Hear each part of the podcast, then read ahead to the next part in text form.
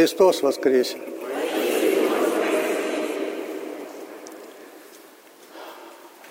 Дорогие отцы, братья и сестры, мы слышали Евангелие об исцелении человека расслабленного. Это Евангелие считается на чинопоследовании малого освящения воды, первая его часть. Была некая купель в Иерусалиме, в которую по временам сходил ангел. Это было как-то заметно, возмущалась вода, а вокруг были болящие, больные. И любой первый, кто купель погружался после этого, он выздоравливал от любой болезни. И вот история евангельская говорит, что был некто, кто лежал там 38 лет на одре и был, видимо, расслаблен от болезни. Хотел исцелиться, но всегда, когда приходил, опаздывал. Не был первым. И вот Господь пошел к нему и спросил, хочет ли он быть здоровым. Конечно, хочет, сказал тот человек. И Господь сказал, ну если хочешь, тогда встань, возьми твой одр и ступай, ходи. Человек встал и почувствовал себя здоровым, поднимался и взял свой одр и стал ходить. Но это свидетельство его выздоровления. То есть он до этого как-то ползал все-таки, двигался, но, видимо, очень плохо. А тут, как здоровый человек, взял и понес свой одр так резко, внезапно. То есть явное чудо. Если бы он, ну, просто ходил, сказали бы, ну вот, поправился потихоньку, лучше стало. Так иногда бывает. Человек выздоравливает и как-то незаметно поправляется и думает, что это так само собой произошло.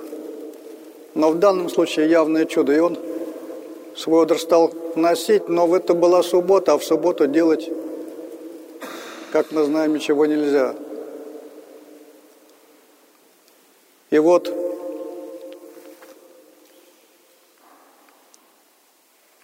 иудеи к нему подходят говорят, ты что делаешь? Почему одр свой носишь? Человек отвечает, тот, кто меня исцелил, он мне сказал, возьми одр и ходи.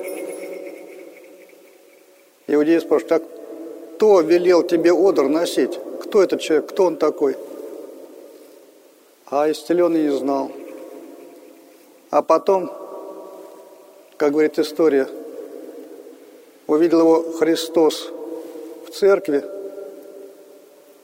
подошел к нему и сказал, что вот теперь ты здоров, больше не согрешай, чтоб хуже тебе не было. И этот человек пошел и сказал людям, вот человек, который меня исцелил, это Иисус.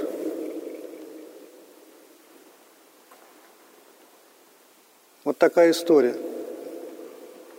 И в ней очень много сокрыто смыслов, очень важных. Ну, во-первых, как действует благодать, вот как она исцеляет человека от его недуга. Бывают недуги такие телесные, бывают недуги душевные, духовные. Исцелить от духовного недуга – это значит помочь человеку избавиться от какой-то страсти, которая его мучает тоже иногда долгие годы. Вот получается, в какой-то момент приходит благодать, и человек как бы выздоравливает незаметно.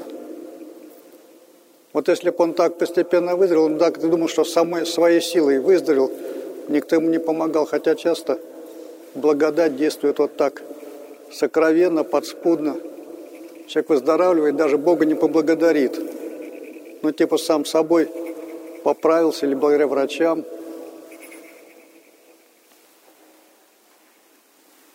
Но в данном случае явное чудо было. Вот. Но бывает так, что чудо происходит, а человек Богом не благодарит. Он думает, что сам собой это сделал. Вот особенно так бывает, когда человек освобождается от страстей. Например, человек курил, был таким, скажем, безбожником, а потом уверовал, стал в церковь ходить и решил, ну, бросаю все, бросил и бросил. И так, само собой, без усилий. Проходит год, другой, третий, пятый. Ну, в какой-то компании там взял, закурил, потому что, ну, потому что для него бросить ничего не значит. Взял и сделал. Он же помнит. Но он думает, что это он сделал своей силой. А благодать как будто ни при чем. Вот он закурил, а потом, небось, не может бросить курить много лет после этого случая. Почему? Потому что, потому что присвоил себе действие благодати. Бога не поблагодарил, ну ладно. Но потом сам вообще решил, что вот он такой подвижник. Я с этим конкретно встречался неоднократно. И у человека есть какая-нибудь постыдная блудная страсть. Вот так же уверовал, взял, бросил. Элементарно. А потом, спустя несколько лет, по случаю, согрешил и думает, ну, это отдельный случай, а потом, а потом не может бросить этот грех опять многие годы.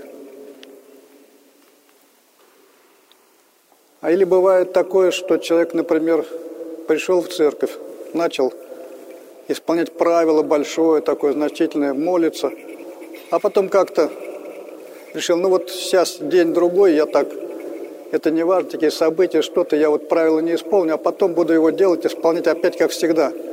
То есть для меня такое правило несложно, а потом не может к этому правилу вернуться никоим образом. Почему? Потому что думал, что это правило, эту молитву он исполняет своей силой, а не благодать его поддерживает и помогает. Сплошь и рядом. Вот в данном случае прокаженный встал, поднял свой одр и пошел явное действие благодати. Вот, и он от этого не отрицался. Вот когда пришли иудеи, они говорят, кто тебе сказал одр носить? Он говорит, тот, кто меня исцелил, он мне велел. То есть он не говорит, я вот встал и стал таскать одр. Он сослался на того, кто сотворил чудо. Но вот что интересно, иудеи чудо-то, в общем-то, пропустили мимо ушей – то есть не заметили. Он говорит, вот чудо сотворил человек со мной, взял меня, исцелил. Они говорят, кто тебя заставил одр носить? Чудо не видит, а вот то, что одр видит. А мы потом видим, что человек этот, который узнал, кто его исцелил, Иисус, пошел и сказал, не тот, кто мне одр заставил хотеть, не то, что предал его, пожаловался на него. Он сказал, вот кто меня исцелил. То есть один видит больной, что он исцелен, а другой видит только то, что они, он одор носит.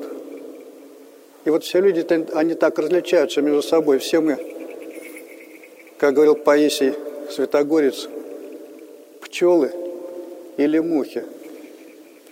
Пчелы видят всегда хорошее в чем-то, подмечают в человеке хорошее, а мухи видят только негатив, плохое – а все мы такие. Даже в данном случае и греха-то не было. А бывает так, человек взял, жил, хорошо делал, работает, все, потом взял, ошибся. И вот те, кто мухи, они видят, только помнят, что он ошибся. На самом деле, вот он такой лицемер, он прикрывает, что он хорош, на самом деле, вот он сделал такой поступок, он плохой. И вот, скажем, человек они находят такую какую-нибудь червоточину, и он говорит, вот плохой, этот плохой. И у некоторых все люди плохие.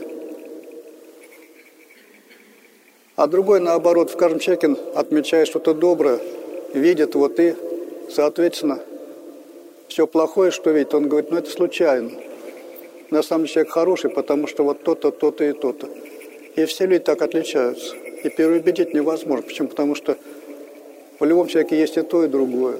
Или, по крайней мере, можно так или иначе истолковать поступок человека. По-хорошему или по-плохому. Но вот что особенно важно, это то, что Господь сказал этому человеку, иди и больше не греши.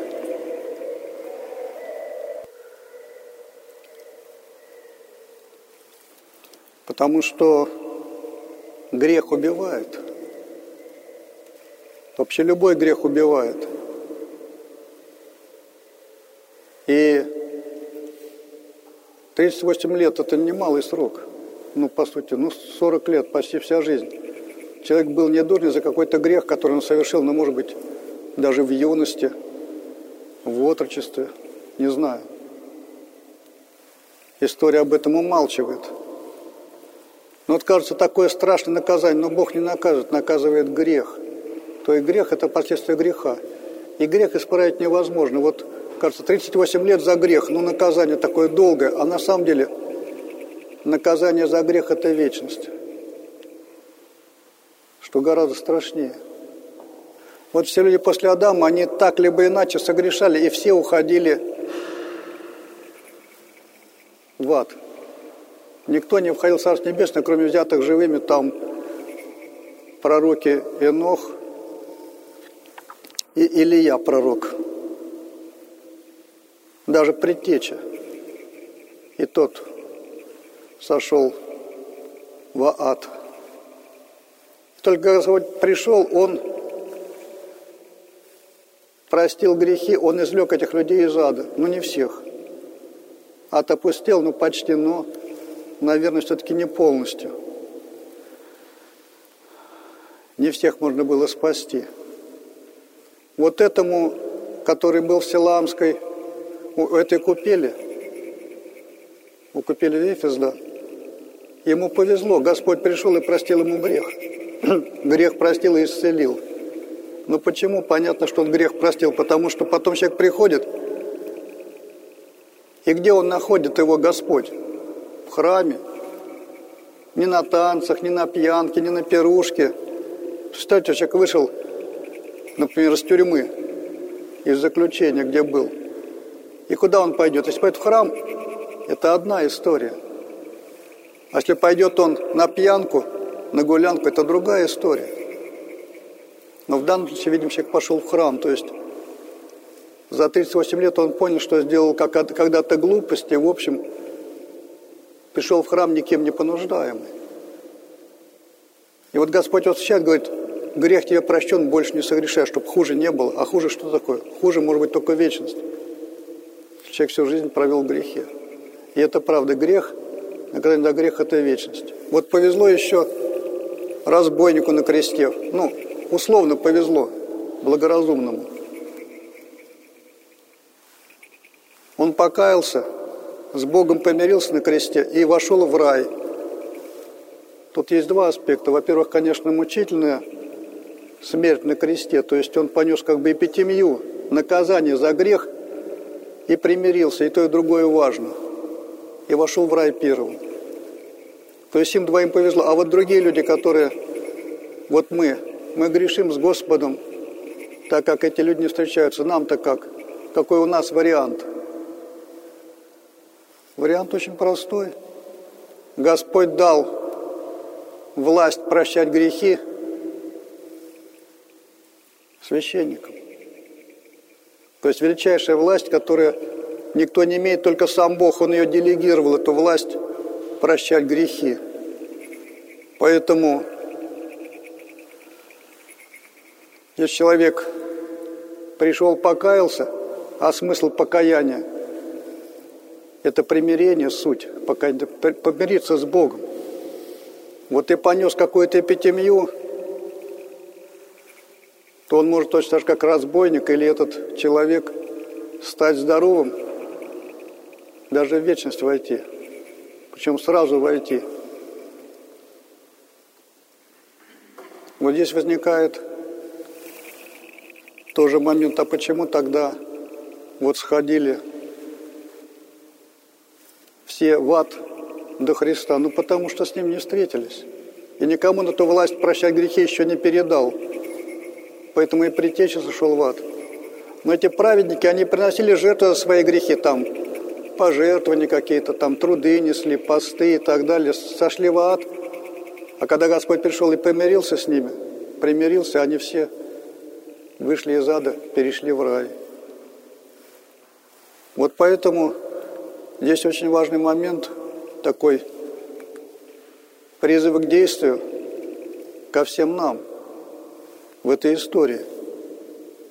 Вот точно так же бывает, как с этим расслабленным то есть, наверное, он тоже особо в храм не ходил того, как заболел. А когда заболел, уже искал помощи, чтобы кто ему помог спуститься в купель и получить благодать и исцелить, выздороветь. Вот так же бывает, люди иногда бегают, бегают всю жизнь, и, в общем, Бога знать не хотят, в церковь не ходят – и даже если попробуешь им доказать, давай в церковь, хоть надо молиться, то все бесполезно. А потом наступает болезнь, да, может, предсмертный может быть болезнь, он уже в недуге лежит, как вот этой расслабленный. И до него доходит, он бы уже пошел в храм, но уже все, нет человека, который бы взял его и принес. И вот очень часто так бывает, человек бегает, бодрится, пока вот он а когда приближается смерть,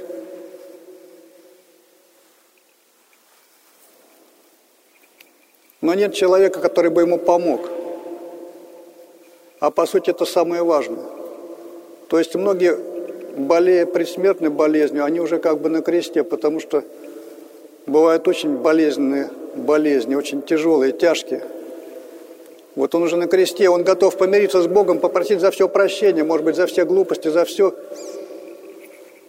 кто пригласит ему священника, который имеет власть прощать грехи, которым эта власть дана.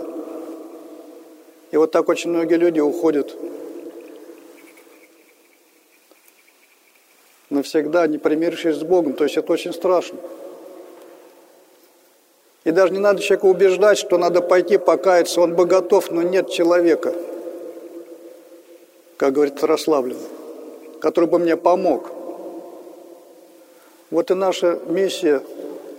Вы видите человек, который лежит так же расслабленный, как этот у купели, и сказать, вот ты болеешь, может быть, пригласить священника, с Богом помириться, как-то вот так, все равно тебе скоро с ним придется встретиться. Может, лучше заранее подготовить эту встречу, чтобы встреча была по-хорошему. Ну, как-то так. Бог даст, что сказать. Человек пригласит, тогда придет священник, поисповедует человека, причастит, человек уйдет к Богу. Иногда сразу Царство Небесное, да, может быть, придется ему еще помолиться, но уже примиренный, поэтому молитва церковная будет ему помогать. То есть Бог говорит, в чем застану, в том и сужу. Почему мы не отпеваем самоубийц? На самом деле самоубийцы это только частный случай. Мы вообще не отпеваем, не поминаем тех людей, которые умерли страшном грехе. Например, человек пошел разбойничать, разбойник пошел на разбой, и в это время его там, скажем, милиционеры или там полицейские, полицейские, как сейчас их называют, взяли, ну, подстрелили его – или вот террористы, как сейчас бывает, хотели взорвать кого-то и так далее, и эту группу террористов обезвредили, и они погибли. Таких людей не поминают. Человек пошел, скажем так, в публичный дом, и там во время греха скончался.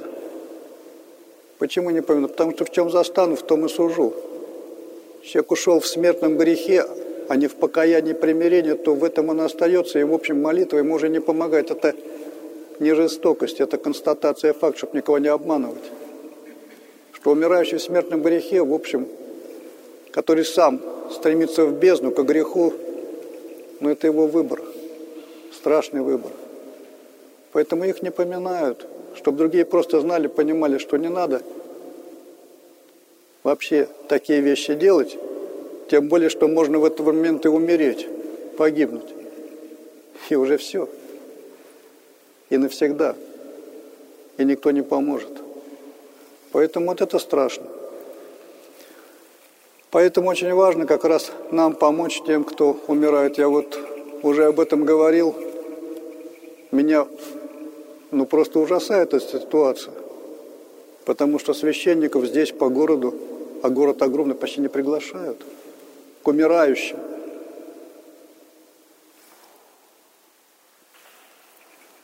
А по сути, если... Ну, это даже не подвиг. Это спасти душу, это покрыть не только его грехи, но и свои грехи. То есть прийти человеку помочь, пригласить священника, чтобы он пришел и примирил, и человек ушел к Богу. Это великий, великий поступок, великое деяние. И не дай Бог священнику от этого отказаться, когда его призывает умирающий на последнюю исповедь и причастие. Вот об этом надо помнить. И надо людям помогать, вот, чтобы потом на суде,